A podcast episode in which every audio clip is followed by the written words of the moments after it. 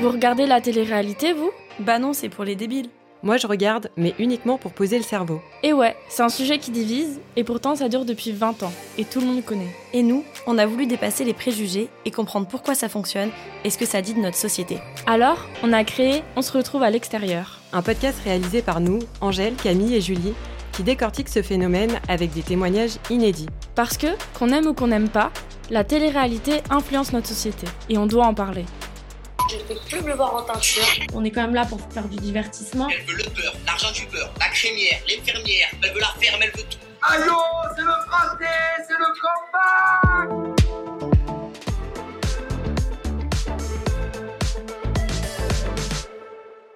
Mais au fait, d'où ça vient la télé-réalité? Comment ça a pu prendre tant d'ampleur? Et surtout, comment les candidats sont devenus des stars avec autant d'influence? Pour mieux comprendre ce phénomène, il a fallu repartir du début. Nous sommes donc allés enquêter sur les origines de la télé-réalité en France, et qui de mieux pour en parler que deux sociologues des médias, Nathalie Nadeau-Albertini et François Jost, qui ont tous deux écrit sur le sujet. Ces deux spécialistes reviennent pour nous sur l'histoire et l'évolution de la télé-réalité.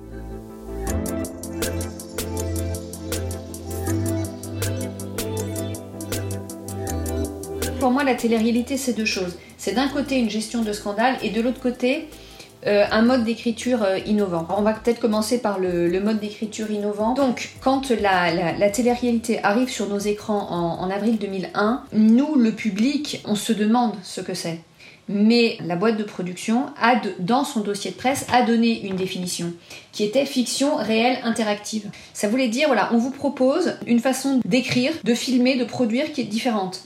On commence par définir un, espace de potentialité où les candidats vont évoluer. On, on fait un casting pour sélectionner différents candidats.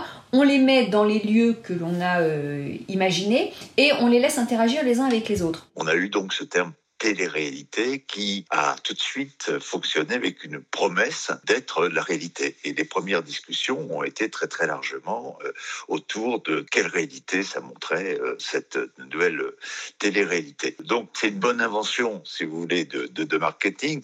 Euh, dans beaucoup de pays, on parle parfois de télé-réalité, mais on parle souvent de reality show encore, appellation qui était plus ancienne et qui rappelait d'une certaine façon, comme la plupart des genres américains que euh, c'était un show, c'était un spectacle de réalité.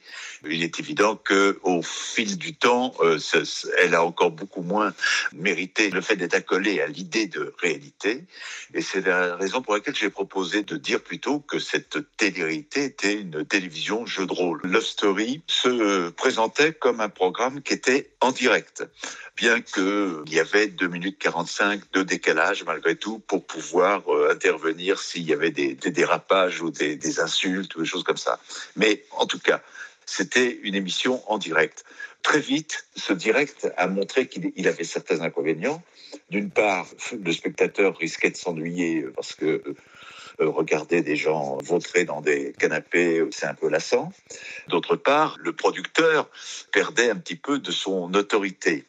Euh, donc très très rapidement, la télé-réalité est devenue un programme qui était enregistré et qui était monté. Donc ça, c'est une grande évolution euh, qui existe encore aujourd'hui. Aujourd'hui, il n'y a plus de télé-réalité en direct, ça n'existe pas. C'est que des montages à partir de dizaines d'heures d'enregistrement. Ça veut dire que, si vous voulez, entre le début où on disait aux candidats soyez vous-même et on va vous regarder vivre, et maintenant où euh, le producteur fait le montage, euh, on est passé d'une reprise en main d'un pseudo-direct à une reprise en main du récit par les producteurs.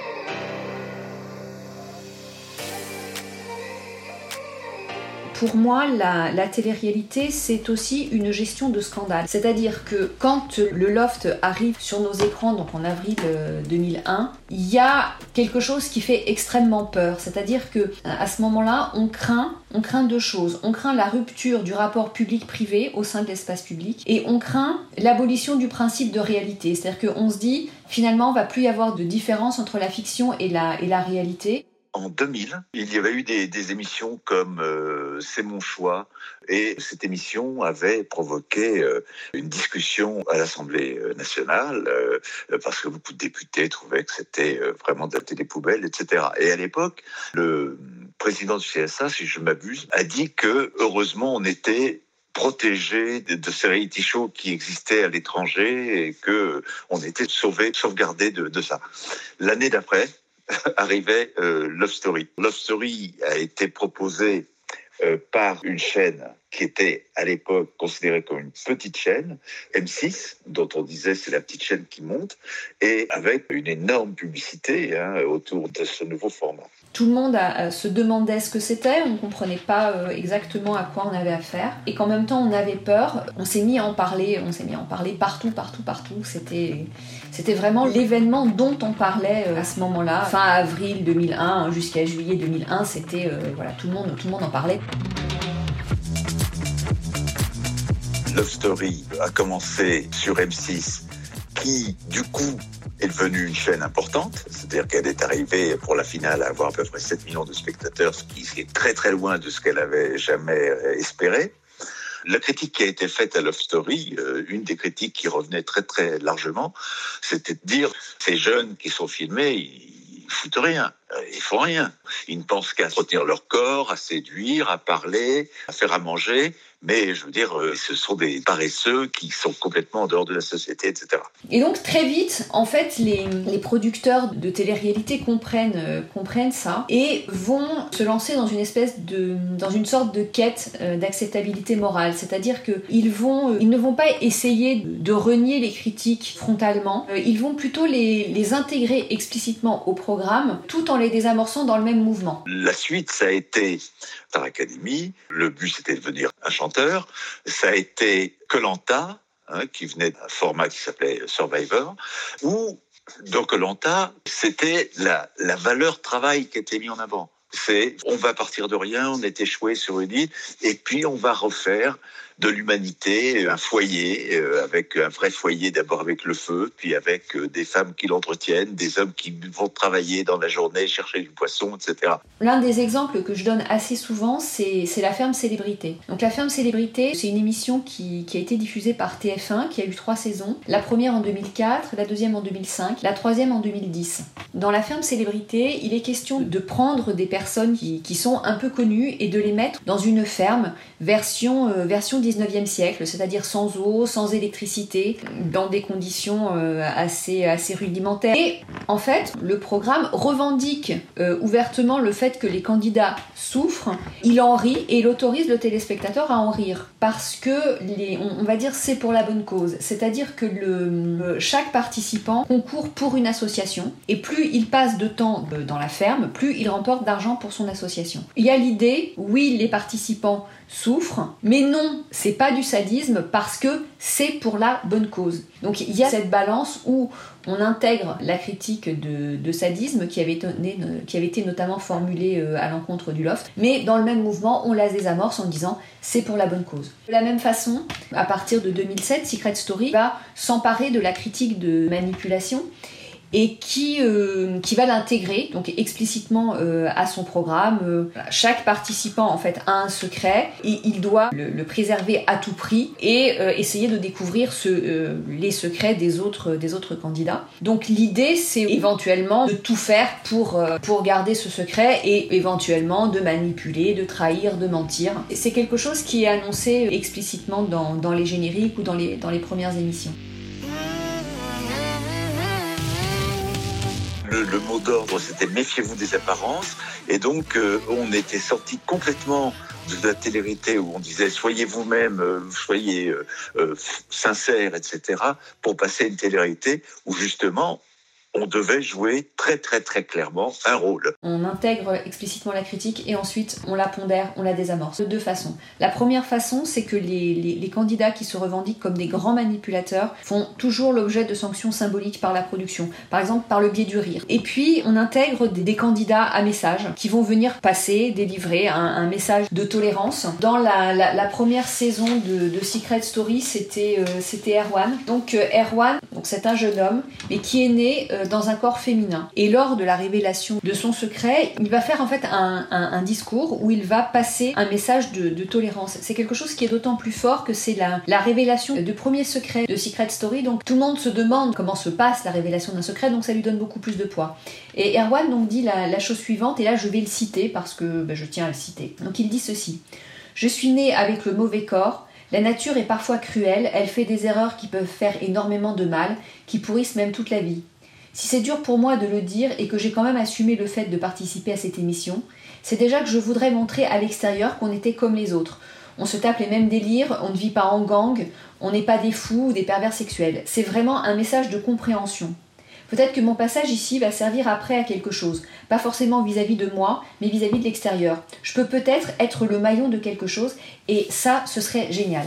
Pendant toutes les saisons de, de, Secret Story, en fait, on va avoir à chaque fois un ou plusieurs candidats qui vont venir passer, passer donc un message de tolérance. Façon qui se met euh, progressivement en place et qui est le fait de changer l'étiquette. C'est-à-dire, quand on dit euh, d'un programme que c'est un programme de télé-réalité, euh, de fait, c'est un programme qui va avoir tendance à avoir une mauvaise image, avoir une réputation sulfureuse, tabou. Les producteurs, autant qu'ils peuvent, vont mettre leur, leur programme à l'abri de la critique en leur donnant un autre nom. L'une des force de la télé-réalité comme, euh, comme programme, c'est que elle est présentée comme de la télé-réalité aux spectateurs, considérée comme un divertissement par les producteurs-diffuseurs, et de plus en plus euh, vue comme une sorte de feuilleton euh, par les spectateurs. Donc elle peut passer de la réalité au jeu, à la fiction. Alors, si on prend un exemple comme Colanta, on voit que on a oscillé entre voilà, c'est la réalité. Ce sont des gens qui sont euh, échoués sur une île et ils vont devoir euh, se, se débrouiller tout seuls, faire le jeu. C'est-à-dire que le, Denis Brognard, le présentateur, a dit très souvent non, non, c'est pas de la vérité, c'est juste un divertissement, c'est un jeu, etc. Donc il y a une grande malléabilité de, ce programme qu'on peut présenter comme quelque chose ou son contraire. Et donc en 20 ans, il a pas mal évolué. Colanta, quand il est arrivé sur, euh, sur nos écrans pendant l'été 2001, il est arrivé sous la dénomination télé-réalité. Ça, ne faisait, euh, ça ne faisait aucun doute. Puis progressivement, on a dit non, non, c'est pas une télé-réalité, c'est un jeu d'aventure. Donc on lui a donné un autre nom. Donc après, finalement, qu'est-ce qui reste de la, de la télé-réalité? Ben, Il reste un ensemble d'émissions dont on ne sait plus exactement comment. Euh, qu'on n'arrive pas à qualifier autrement. Donc on dit c'est de la télé-réalité. Et ces émissions-là, eh bien, on les on développe. Euh, principalement des intrigues qui vont tourner autour des, relations d'amour, des relations d'amitié ou des relations euh, d'inimitié. Et puis, avec ces fameuses émissions qu'on ne savait pas exactement comment, euh, comment nommer autres que télé-réalité, il y en a une en 2011 qui a une, euh, j'ai envie de dire, une idée assez géniale, qui est de, de, de faire un gros nœud narratif entre tous les programmes de télé-réalité. Donc c'était en fait Les Anges, puisque c'est un programme qui reprend des, candidats qui proviennent d'autres programmes et qui les mettent dans la même émission et qui voit comment, euh, comment ils interagissent entre eux. Le fait de faire un nœud comme ça entre tous les, les, récits de télé-réalité en les remettant dans le même programme va ouvrir le champ du, récit de la télé-réalité et va le, transformer en, un grand feuilleton transmédia. Et eh bien finalement, on a trouvé comment les appeler autrement. Euh, on appelle ça des séries réalités. Et c'est, hum, si vous voulez, avec ces, séries réalité, cette dénomination série réalité, les, hum, les, producteurs vont revendiquer le fait de, de, reprendre les codes de la fiction. Euh, alors que à, à l'origine, le fait de, de s'inspirer de la fiction, c'était quelque chose qui avait été énormément, euh, énormément critiqué. Donc là, pour le coup, ça, ça, ça, devient acceptable. On dit voilà, on reprend les, les codes de la fiction et on ne vise pas le vrai, mais on vise le crédible ces programmes-là, leur euh, principal ressort de, rebondissement, c'est le clash. Parce que, vous savez, on dit que dans, un récit, euh, il faut un état initial et ensuite il faut une rupture. Donc là, dans, le, dans des thématiques qui, touchent à l'amour, à l'amitié, etc., la rupture, ça ne peut être qu'une dispute. La télé-réalité, c'est ça, c'est cette histoire-là Aujourd'hui, la télé-réalité, avec euh, les Princes de l'amour, les Marseillais et d'autres du même genre, un, elles sont plus du tout sur les grandes chaînes. Deux, euh, elles sont même rarement, je crois, en prime time. Elles correspondent plutôt à un emploi du temps des lycéens, des, des, des étudiants, etc. Euh, et donc, il n'y a pas une continuité telle que, enfin, je veux dire, c'est aussi une discontinuité les millions de gens qui regardaient la télé-réalité à ses débuts, ou Star Academy, etc., sont très très loin. C'est-à-dire qu'on n'est plus du tout dans des, des, des, millions de gens, on est dans des quelques, enfin je sais pas les chiffres ici, mais ça doit être de l'ordre de centaines de milliers de gens plutôt que de millions. Il y a entre-temps toute une industrie qui s'est mise en place autour de, de la télé-réalité. La télé-réalité est devenue une profession.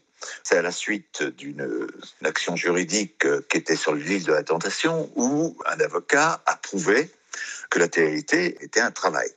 Donc à partir de ce moment-là, les chaînes ont été obligées de salarier les gens qui faisaient de la télé-réalité. Euh, donc il y a un métier où euh, il y a une relation contractuelle véritablement avec les chaînes qui fait que bah, souvent les candidats de télé-réalité disent je joue le rôle que la chaîne me demande de jouer et voilà, je, fais bien mon métier.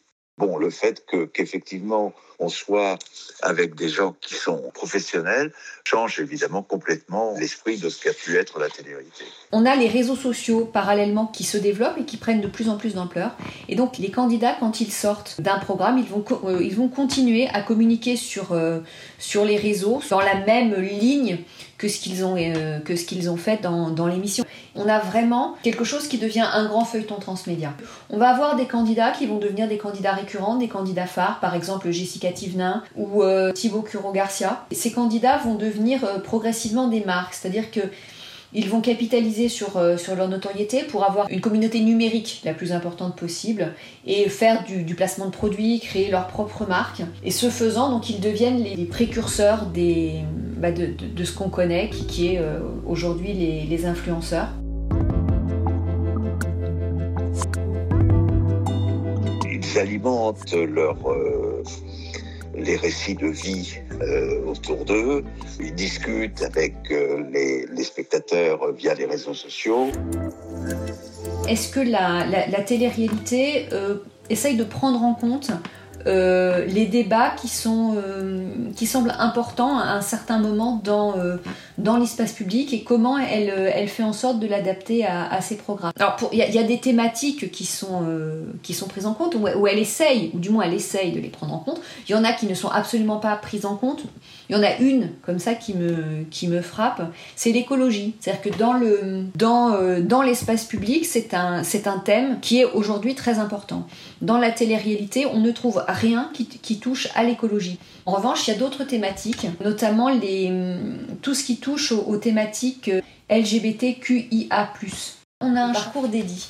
Donc Eddie, on le voit apparaître pour la première fois dans la saison 7 de, de Secret Story. Donc il arrive comme un candidat à message, comme on a l'habitude d'en avoir dans, Secret Story. Et il fait son coming out dans l'émission parce que euh, sa famille, ses proches ne savaient pas qu'il était gay. Puis, il va intégrer euh, plusieurs saisons des, Anges, mais avec comme, euh, comme intitulé qu'il est le meilleur ami d'une autre candidate qui, est Anaïs Camizuli. Donc, on lui donne en fait un rôle dans, l'intrigue qui est un rôle assez classique, a été un rôle assez classique dans les, années 2000 pour, euh, représenter l'identité gay à l'écran qui était donc le meilleur ami gay. Puis, il va participer à la, à la Villa des Cœurs Brisés. Et là, on a un changement, c'est-à-dire qu'il arrive bien évidemment avec l'intitulé qu'il est le meilleur ami d'Anaïs et qu'il est là pour la soutenir. Mais à un moment, il va être avec, la, avec Lucie Mariotti, qui est donc la, love coach de, de l'émission, qui va dire, ben voilà, les autres, ils ont droit à des coachings. Ils vont rencontrer, euh, ils vont rencontrer des prétendants ou des prétendantes. Moi, j'ai pas le droit à ça. Mais c'est pas juste. Et donc, la love coach lui dit, donc Lucie Mariotti lui dit, mais ok, on va t'intégrer au même titre que les autres et toi aussi tu participes au coaching, toi aussi tu auras des dates avec des, des, des prétendants. Donc on l'intègre au même titre. Sur la question de la, de la représentativité, ce qui est surtout important, c'est la façon dont les différentes émissions vont essayer de se saisir de certaines thématiques, vont essayer de les incorporer. Pour répondre, c'est plutôt le, fait d'essayer de, de, prendre en charge des thématiques et la façon dont on le fait que vraiment, est-ce que c'est un miroir ou pas de la société? Tout le monde n'est pas à l'image de MeToo et euh, des prises de parole récentes des, femmes, etc. Faut pas rêver, même si dans le milieu journalistique, euh, on, a, on a tendance à, à privilégier toutes ces révoltes contre les stéréotypes, etc. Il n'empêche qu'ils perdurent très très fortement dans toute une partie de la population. C'est parce que c'est euh, la télérité est machiste, qui a des affaires de, de prostitution, qui a des affaires de drogue, qui a des affaires de brutalité envers les femmes et même de, de bouc émissaire, etc., c'est parce qu'il y a tout ça qu'elle continue à être regardée. Il ne faut pas se, se tromper, les gens à qui ça s'adresse ne sont pas des, j'allais dire, des anges. Euh, les anges de la télérité, ce ne sont pas des anges du tout. Les gens trouvent ça émoustillant, croustillant, de, mais ils vont pas le dire, vont dire, vont être dégoûtés en même temps. Je pense que le, spectateur est quelqu'un de très ambigu, qui est tantôt il condamne et puis tantôt il prend plaisir à voir euh, ce qui est interdit. La télé-réalité s'est créée un certain ADN. Et ce qu'on lui a reproché à l'époque, c'était pas du tout euh, ce qu'on lui reproche maintenant, c'est-à-dire la place des femmes, le manque de diversité, etc. C'était absolument pas ça. Donc elle s'est construite sur une autre base. Euh, elle essaye de s'adapter, mais euh, en même temps, elle ne veut pas quelque part perdre son, ADN de base. Et euh, quand, par exemple, on, va lui dire, mais telle scène, vous avez, vous avez un animateur, vous avez une animatrice, et vous avez toujours l'animatrice qui est reléguée à un rôle, un rôle subalterne. Ce que vont répondre les producteurs, c'est que oui, ils entendent ce qu'on leur dit, qu'ils le prennent en compte, mais qu'ils ne peuvent pas construire uniquement leur programme autour d'une exigence de parité ou pour donner telle place aux femmes, etc. Je pense que c'est parce que ils sont aussi euh, mal à l'aise parce que leur ADN n'a pas été construit sur, ces bases-là. Donc ils sont très habitués à manier euh, certaines critiques, mais celles-là non. Ce sont des critiques que l'on peut assez difficilement déjouer de la façon dont, ils ont procédé avec les autres. C'est-à-dire que, euh, si vous voulez, si on, part de la base, donc la télé-réalité prend une critique, s'en saisit, l'intègre explicitement et la dément dans le même mouvement. On ne peut pas euh, intégrer explicitement, par exemple, des propos outrageusement sexistes et en même temps les démentir. Ça, là, ça ne fonctionnerait pas. Donc, forcément, c'est quelque chose qui est gênant. En plus, longtemps, ces autorités qui justement avaient autorité, sans mauvais jeu de mots, pour vraiment mettre en évidence ces, stéréotypes et le problème qu'ils qu pouvaient poser, euh, longtemps, soit ils n'existaient pas, soit ils n'avaient pas les moyens de le faire. Donc, par exemple, le HCE, qui est donc le, Haut Conseil à l'égalité entre les femmes et les hommes, n'a pas 10 ans, c'est-à-dire qu'il a été créé en janvier 2013. En ce qui concerne le CSA, longtemps, il n'a pas eu les moyens de vraiment faire ressortir les stéréotypes genrés et les stéréotypes liés au sexisme. Il a fallu attendre la loi du 4 août 2014 qui, qui a, doté le, CSA de nouvelles compétences en, matière de droits des femmes pour qu'il puisse explicitement parler du problème des stéréotypes genrés. Donc avant, ça, en fait, le CSA était obligé de contourner quand il y avait certaines scènes qui leur semblaient, euh, qui étaient extrêmement sexistes, pour pointer du doigt cette scène, ils ne pouvaient pas dire c'est sexiste. Ils étaient obligés d'utiliser d'autres moyens détournés. Donc ça n'a pas facile, enfin ce, ce, jeu comme ça n'a pas facilité le fait d'ancrer une certaine place des femmes dans, la télé-réalité, une certaine diversité. Et puis, il y a, euh, euh, autre chose aussi que je, vois, c'est que certains stéréotypes que l'on retrouve véhiculés dans, euh, dans les programmes viennent aussi de l'intériorisation par les candidats et par les candidates. Un exemple, c'est donc dans la saison des, des Marseillais, vous avez deux candidates qui, parlent entre elles de qui est le plus fort dans les épreuves. Donc, elles vont passer en revue différents candidats mais à aucun moment il ne leur vient à l'esprit que ça peut être une candidate. C'est absolument pas. Voilà, elle parle que des candidats.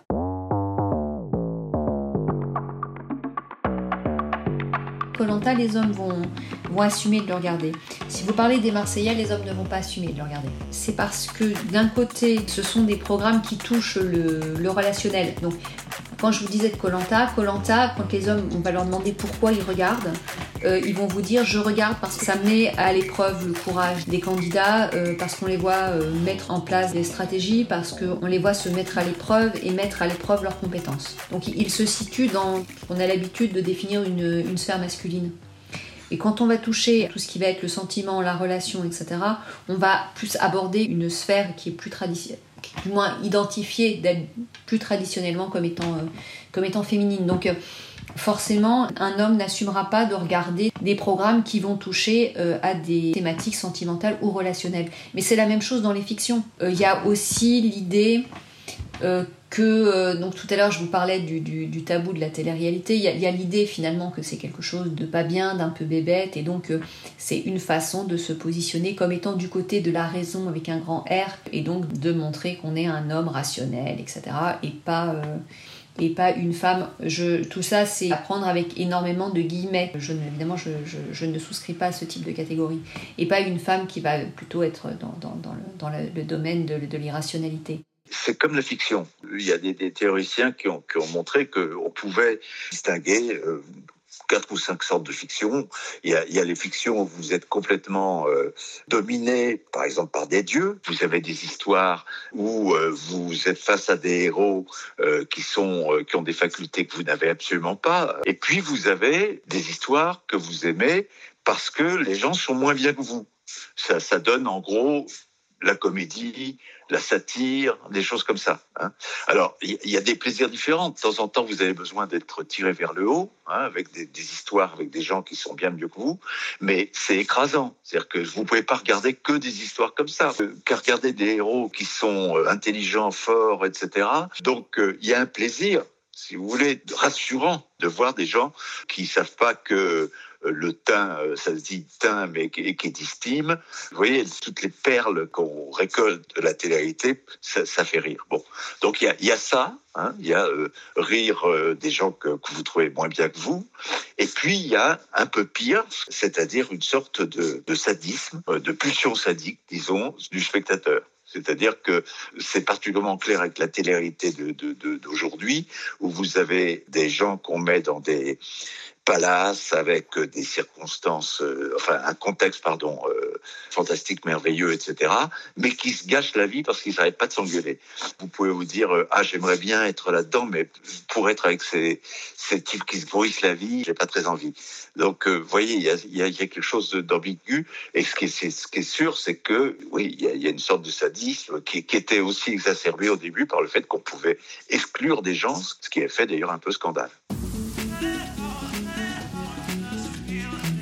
Il y a le tabou dont je vous ai parlé au début, la rupture publique-privée dans l'espace public qui fait très très peur parce que c'est vraiment ce qui structure notre espace public. Donc il y a l'idée que avec cette télé-réalité, c'est notre culture au sens, à la fois au sens anthropologique et au sens euh, culture euh, culturel, si je peux me permettre cette, euh, cette expression. On se dit ça, ça va être le naufrage de la culture. C'est ça qui a rendu le le tabou si fort. On avait déjà peur de la mort de la raison à cause, à cause des médias, et ça remonte à loin, puisque c'est depuis la, révolution industrielle. Mais là, avec ce principe d'émission où on, rompt ce, rapport euh, public-privé, ça rend la chose encore plus forte. Voilà. Après, vous avez aussi euh, le fait qu'il y a une hiérarchie en, entre les formes de divertissement, c'est-à-dire que si vous dites je vais, je vais à l'opéra, vous serez mieux regardé que si vous dites je regarde de la télé-réalité, parce qu'il y a l'idée d'une bonne culture d'une vraie culture, et puis il y a l'idée de quelque chose qui n'est pas de la culture, qui n'est pas culturellement légitime ou digne. Je vais caricaturer un peu, mais ça permet de comprendre. Si vous voulez, vous rentrez de votre, de votre journée de travail ou de votre journée de cours, ou, voilà, vous avez eu une journée qui a été, qui a été fatigante, ou vous, avez, euh, vous êtes cassé la tête sur différents problèmes, etc. Et vous rentrez chez vous et vous avez envie de faire une pause. Une émission de télé-réalité, c'est assez léger. Enfin, du moins, c'est considéré comme, comme étant assez, euh, assez léger. Et donc, euh, les gens disent voilà, je me mets sur, je me mets sur mon canapé ou, ou j'allume mon ordinateur et ça me, permet de, ça me permet de faire une pause. Et donc, on apprécie ça. Et puis, c'est logique qui traite des thématiques donc d'amour, d'amitié, etc., qui sont des grands classiques qui, vont souvent intéresser les jeunes parce que pendant la période de l'adolescence et, du jeune adulte, on se pose beaucoup la, la question de la relation, euh, de la relation à l'autre, qu'elle soit amicale ou amoureuse. Ça prend en charge ces thématiques-là, donc ça, ça intéresse plus. Voilà, c'est en, en, partie ça qui fait que, qui fait que d'un côté c'est tabou, mais en même temps c'est regardé. Maintenant, comment c'est reçu? En tant que professeur d'université, je dirais que j'ai eu deux réactions. D'une part, des étudiantes, notamment, qui m'ont dit euh, L'Empire du Loft, votre livre, je l'ai donné à ma mère, elle a trouvé ça passionnant. Donc euh, ça, c'était plutôt positif. Et puis, d'autre côté, vous aviez évidemment des tas de collègues qui pensaient que vraiment s'intéresser à la télé-réalité, c'était débile. Comment dire Je trouve ça très méprisant envers le public de dire il y a 10 millions de gens qui regardent la télé-réalité et euh, bah, c'est tous des cons, j'ai pas envie de comprendre pourquoi ça les intéresse. Vous voyez? Ça me paraît absurde. Et je me rappelle quand j'ai fait l'Empire du Loft, j'avais envoyé un, grand éditeur qui m'a dit euh, vous savez, ça, ça va passer dans, dans quelques semaines, on n'en parlera plus. Ben voilà, ça fait 20 ans. La, seule chose en fait qu'on peut faire, c'est de, de, continuer, essayer de trouver des gens qui, qui acceptent d'en parler et, voilà, soi-même en parler, parce que c'est un sujet comme c'est un sujet comme un autre. Mais si on veut que ce soit un sujet comme un autre, il faut dire voilà, moi je considère déjà que c'est un sujet comme un autre et j'en parle. Si la télé-réalité a largement évolué depuis ses débuts, elle reste au cœur des débats. Pour mieux comprendre son impact aujourd'hui, il est incontournable de se pencher sur cette professionnalisation du milieu avec l'émergence des candidats stars. Rendez-vous dans deux semaines pour le prochain épisode. Si ça vous a plu, n'hésitez pas à en parler autour de vous et abonnez-vous pour ne rien rater.